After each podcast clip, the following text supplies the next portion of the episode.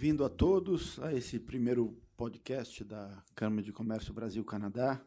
Nós estamos aqui hoje com dois especialistas na área de compliance, que é um assunto da pauta diária dos jornais, dos noticiários. Temos aqui Edmo Colnag Neves, que é sócio do escritório Murray Advogados, responsável pela área de compliance, já atuou como vice-presidente jurídico de compliance de grandes empresas. E temos o Leonardo Lopes, que é sócio da PwC Brasil e co-líder da área de Forensic Services, uh, também um especialista na área de compliance. Vamos um, levantar alguns temas uh, relacionados à compliance e vocês uh, fiquem à vontade para debatê-los uh, da maneira como acharem mais conveniente. Nós temos visto que compliance passou a ser um fator determinante na vida da empresa que quer estar inserida no mercado atual. Um, vocês diriam o que para uma empresa? Quais são os motivos para uma empresa é, investir tempo e dinheiro na elaboração de um programa de compliance? Edmund, pode começar, em seguida passamos para o Leonardo. Ok, obrigado. Uh, agradeço também à Câmara pela oportunidade de estar compartilhando aqui algumas ideias sobre compliance. Uh, nós temos visto aí nos últimos anos um crescimento contínuo das empresas uh, sobre programas de compliance. Isso aqui no Brasil é relativamente novo, tem alguns anos, mas nas multinacionais no exterior isso uh, já existe há mais de 15 anos. Uh, existem muitos motivos para se adotar um programa de compliance. dentre eles destacamos a redução das penalidades para aquelas empresas que têm programas de compliance, o diferencial competitivo que gera para as empresas uh, que assim melhoram sua imagem, obtêm melhores negócios e também a, atraem mais talentos. Um programa de compliance pode ser uh, um fator fundamental para se obter financiamentos, seja em bancos governamentais, seja em bancos estrangeiros, seja com é, investidores privados. A existência de um programa de compliance também uh, estabelece uma proteção para os administradores da sociedade, que assim mostram uh, estarem cumprindo o dever de diligência, uh, aportando recursos, seja financeiros, seja é, humanos, no sentido de é, reforçar o cumprimento não só da legislação em geral, mas também o cumprimento de um código de conduta e de princípios morais. Enfim, existem inúmeros bons argumentos para se adotar um, um programa de compliance, esses são somente alguns deles. Obrigado, Edmo. Leonardo, quais são esses motivos na sua visão?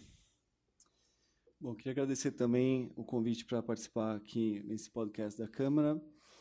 É, eu destacaria como principais motivos, ou na verdade o principal motivo, a perenidade da empresa no longo prazo. Né? Assim, a perenidade da empresa no, no ambiente cada vez mais complexo de negócio que a gente vive, né? onde os riscos são muito relevantes e penalidades, no caso de desvios, ainda mais relevantes.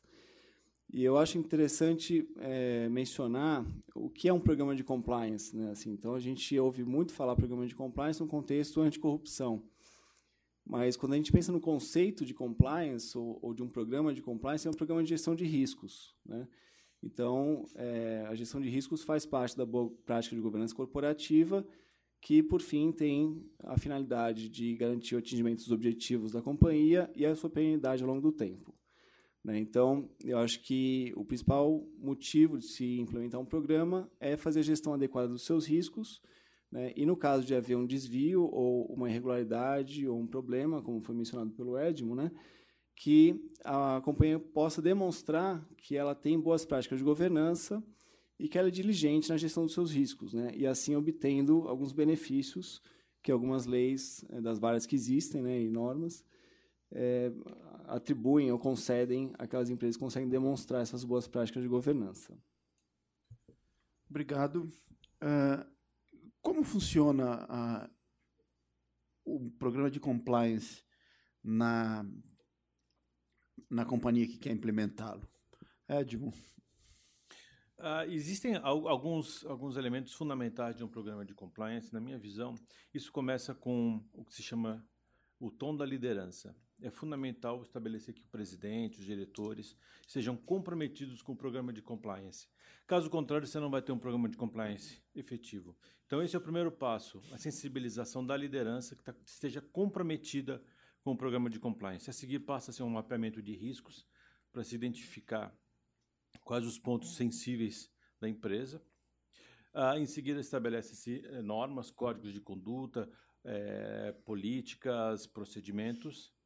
Uma vez estabelecidos esses três pontos fundamentais, uh, passa-se a comunicação, comunicação, comunicação, comunicação, uh, uma comunicação uh, maciça, treinamentos e em seguida passa-se ao sistema de controles, canais de denúncia, investigações, eh, controles prévios, eh, regras para se contratar consultores e, enfim, Uh, e depois um monitoramento contínuo, porque é uma mudança cultural um programa de compliance.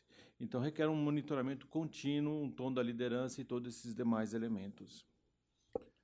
Na sua visão, Leonardo, como funciona o programa de compliance na empresa? Eu entendo que o programa de compliance ele parte realmente do, dos valores da companhia. Né? Então, é importante que toda a estrutura do programa de compliance ele é, seja originado a partir dos valores da companhia, valores dos acionistas, né, ou do, da, da, do conselho de administração, como ele estabelece. A partir daí, você traduz esses valores, ou incorpora esses valores no código de conduta, que vai ser como se fosse a constituição né, para todas as políticas e procedimentos que forem gerados a partir daí. E eu entendo que é importante a conscientização por parte da, da, dos colaboradores da empresa, né, desde em todos os níveis, desde o nível mais alto do conselho de administração até os níveis mais operacionais da, da companhia, que eles tenham consciência dos riscos aos quais a, a empresa está tá, tá exposta né, no, no seu dia a dia e que eles tenham consciência de como fazer a gestão desses riscos adequadamente. Né? Então, como o Edmund comentou, é, tem vários elementos de um programa de compliance, mas, em última instância, eles querem garantir que os riscos sejam administrados devidamente. Então, parte lá dos valores, incorpora no código de ética, políticas e procedimentos que se traduzem em práticas no dia a dia, rotinas, né, para garantir que os riscos serão bem administrados. Obrigado, Leonardo. É, é suficiente para uma empresa ter um código de conduta simplesmente elaborado e uma cláusula padrão nos contratos com fornecedores? Ou, além disso, é necessário mais alguma coisa? a, minha visão é de que comunicação e treinamento são aspectos fundamentais.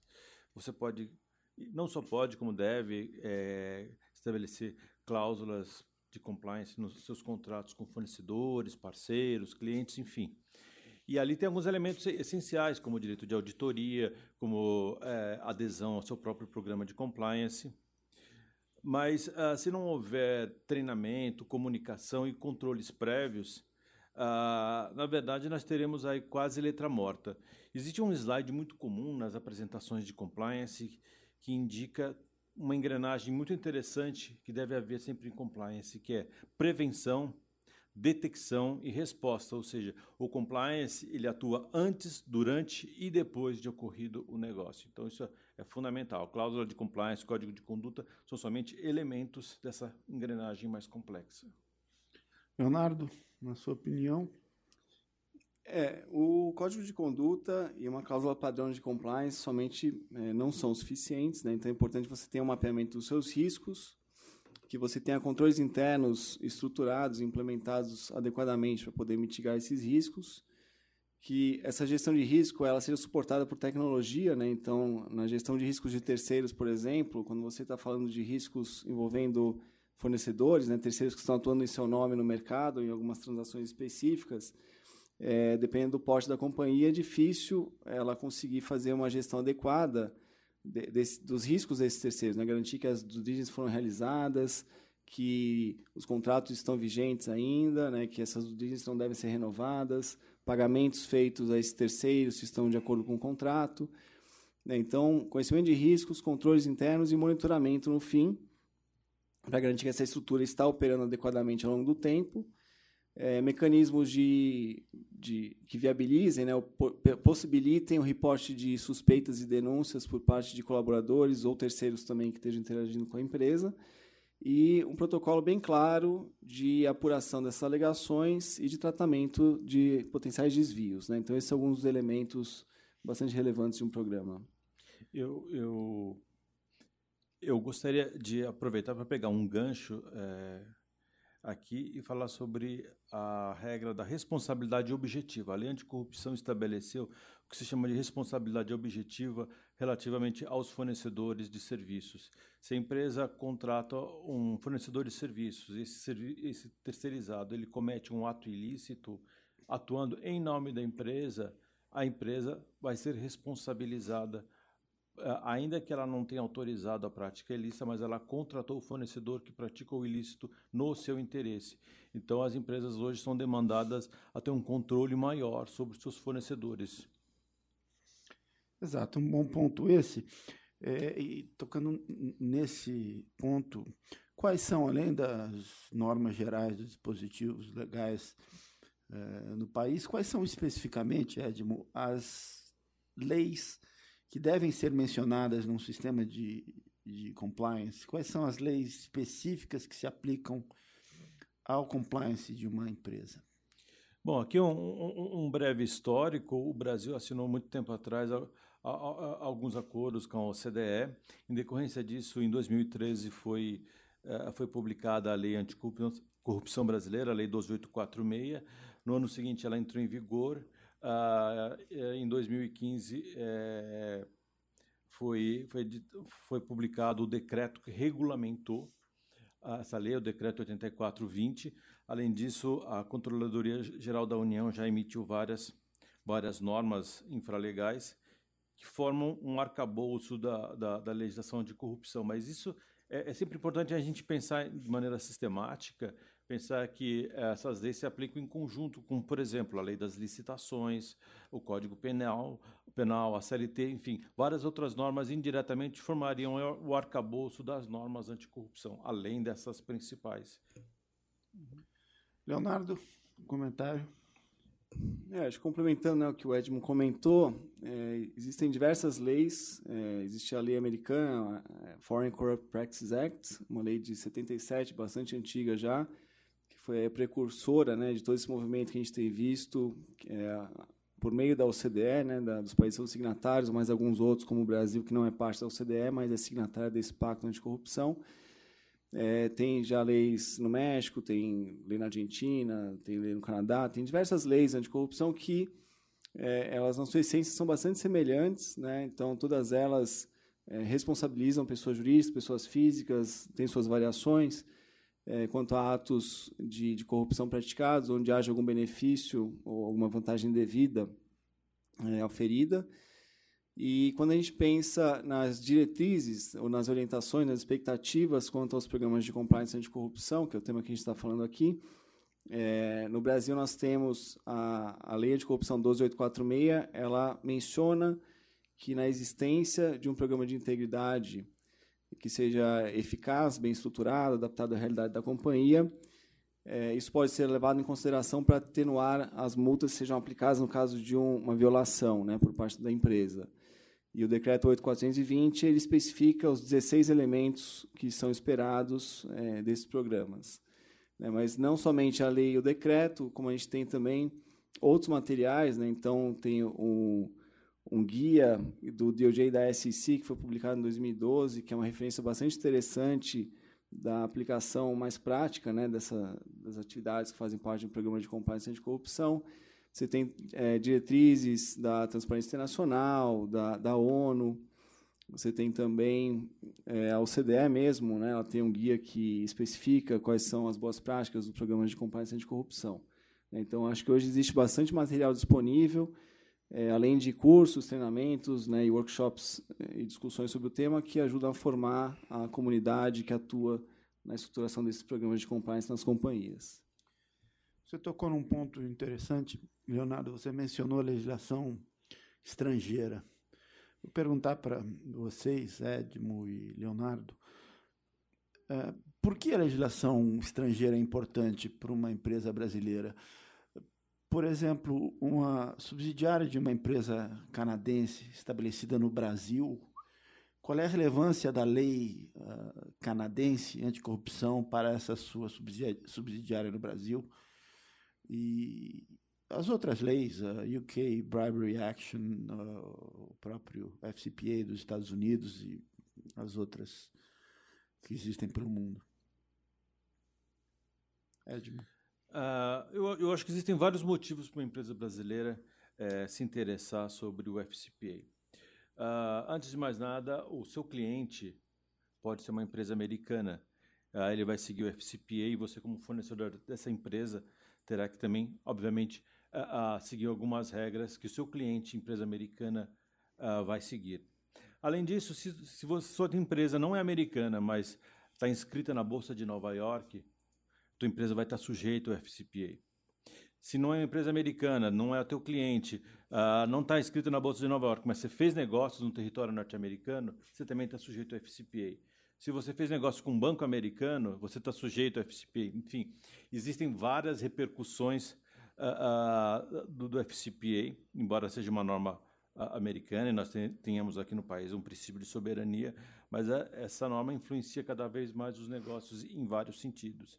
Uh, por isso é importante conhecer o FCPA e saber seus desdobramentos. É, eu acho que além da, da, aplicação ou ao fato de o fato importante de você conhecer as leis às quais a sua operação está sujeita, né? Eu acho que é importante também a gente aprender com os erros dos outros, né? Então, se você olha a lei americana, que ela é mais antiga e tem um, um histórico de, de aplicação né, muito maior do que nós temos no Brasil, e o DOJ, o Departamento de Justiça americano, ele divulga no final das apurações e dos acordos que são feitos com as companhias os lessons learned, né? então os aprendizados a partir daquelas apurações e da experiência daquela empresa. Isso serve de aprendizado para as diversas outras. Né? Então, existe no site do Departamento de Justiça norte-americano o DOJ Sentencing Guidelines, que se chama. Né? Então, são as diretrizes de, de sentenciamento, de aplicação da lei nos Estados Unidos, que, se você ler aquele conteúdo, claramente ele se aplica né, à, à realidade no Brasil também, à estruturação desses programas no Brasil. Então, acho que você olhar o histórico de aplicação em outros países é, é um material bastante rico para você direcionar a aplicação e implementação das, dos seus esforços também nesse sentido. Muito bem. É, Edmo e Leonardo, uma empresa aqui no Brasil que não tem um programa de compliance implementado, que risco essa empresa corre? Bom, eu, eu acredito que uh, é importante a gente fazer uma analogia. Hoje em dia a gente navega diariamente na internet e ninguém, pelo menos uma pessoa de bom senso, não navega na internet sem ter um antivírus as pessoas têm patrimônio e fazem seguro. Ah, enfim, as pessoas tomam várias medidas para poder se relacionar com fornecedores, com clientes, com parceiros, tomando uma série de cautelas. Dentre elas está um programa de compliance. Um programa de compliance ah, vai te permitir é, mitigar os riscos com fornecedores, com clientes, mitigar os riscos de sofrer as sanções da lei anticorrupção, que tem severas penalidades, dentre elas multas que vão até 20% do faturamento, extinção da empresa, proibição de fazer negócios com o governo, dentre várias outras, outras penalidades. Ah, se o teu concorrente tem um programa de compliance e você não tem um programa de compliance, você vai perder uma vantagem competitiva. Você talvez não consiga um financiamento no BNDES, que agora exige um termo de de compliance para você conseguir um empréstimo, ou investidor privado. Já é, é, comum investidores estrangeiros exigirem que a empresa nacional tenha um programa de compliance para daí investir na empresa. Enfim, você vai perder uma vantagem competitiva e vai estar sob o risco de várias penalidades. Leonardo, quais são os riscos por uma empresa não implementar um programa de compliance? É, eu entendo que os riscos são bastante do que o Edmo comentou, né? Então, você está exposto né, e aos riscos e sem controlá-los, você está suscetível às sanções né, que essas leis hoje prevêem. além dessa questão comercial, né, a sua atuação no mercado, as companhias que, que não têm uma, uma boa estrutura de governança corporativa, sendo que o programa de compliance faz parte disso, elas tendem a não existir daqui a pouco. Né? Assim, então, está ficando muito caro você navegar no escuro. Né? Então, é, a gente vê realmente, numa transação de fusão e aquisição, né, uma empresa está procurando captar recursos no mercado, é, esse aspecto de corrupção ele é cada vez mais é, alvo de, de avaliação e, na nossa experiência, muitos casos de fusões e aquisições, essa frente é a primeira a ser avaliada, dependendo do, do setor de atuação e do perfil da companhia que está sendo alvo daquela, daquela transação. Né? E, em alguns casos, se a empresa ela apresenta riscos muito relevantes que não são bem administrados, a empresa deixa de conseguir captar esse investimento né, ou de, de ter essa transação com sucesso. Além de dessa empresa ela estar tá numa posição desfavorável quando comparado aos seus concorrentes para poder se associar em transações comerciais com outras companhias, né, em transações de compras ou vendas. Muito bem. O programa de compliance, Edmund, ele é obrigatório por lei? A empresa está obrigada a tê-lo no Brasil? É, na verdade, existe, não existe uma obrigatoriedade por lei, mas existe uma obrigatoriedade muito maior, muito mais efetiva, que a obrigatoriedade de mercado. Se hoje é, ter um programa de compliance é um diferencial competitivo, no futuro, quem não tiver um programa de compliance vai estar fora do mercado.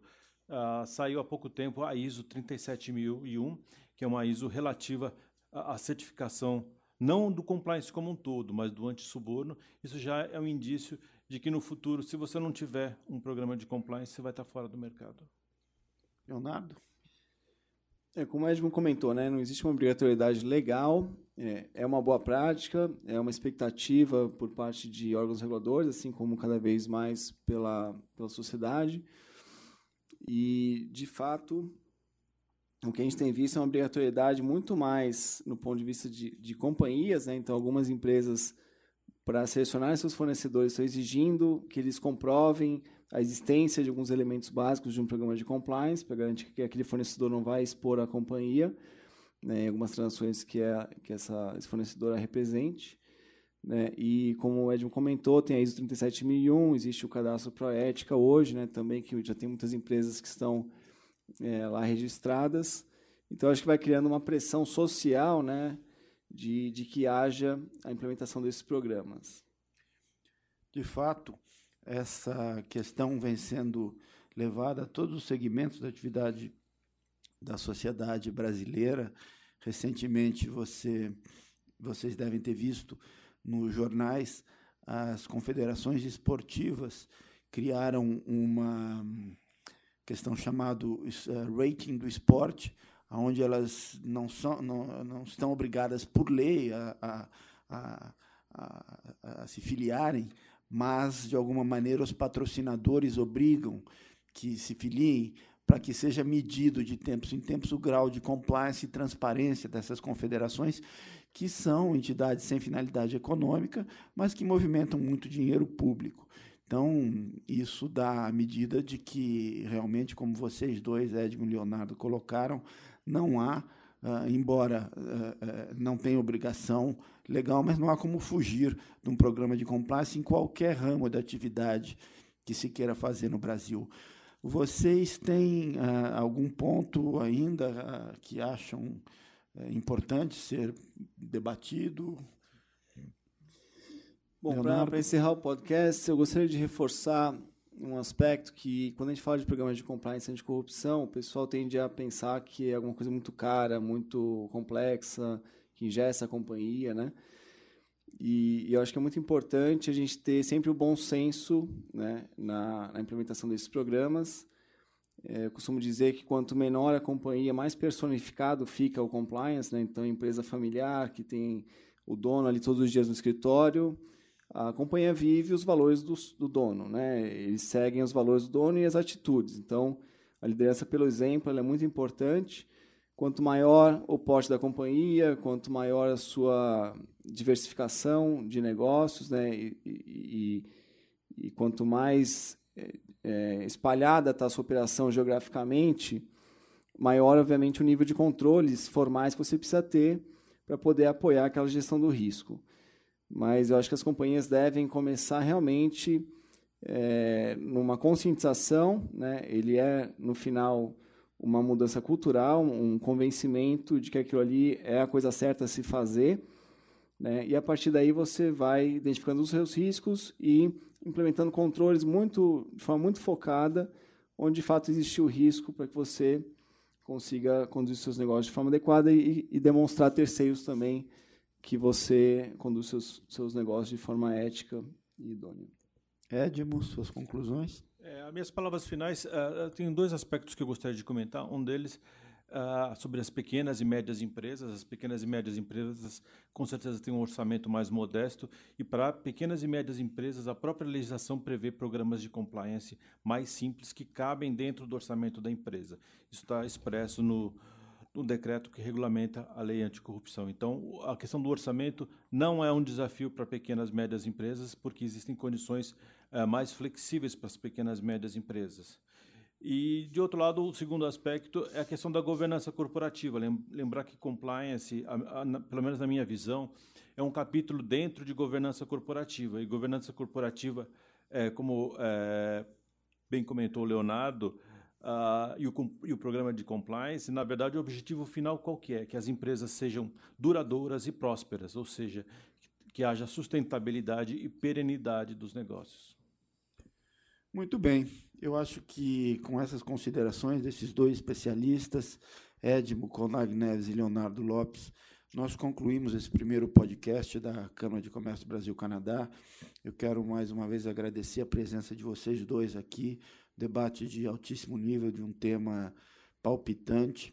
E mais uma vez também agradecer à Câmara de Comércio Brasil-Canadá pelo apoio que foi dado à ideia dessa comissão jurídica jurídica e, convidar os membros da Câmara a participarem cada vez mais, não só ouvindo os próximos podcasts, mas mandando sugestões, perguntas, enfim, para que possamos cada vez mais incrementar essa nova iniciativa. Muito obrigado a todos vocês.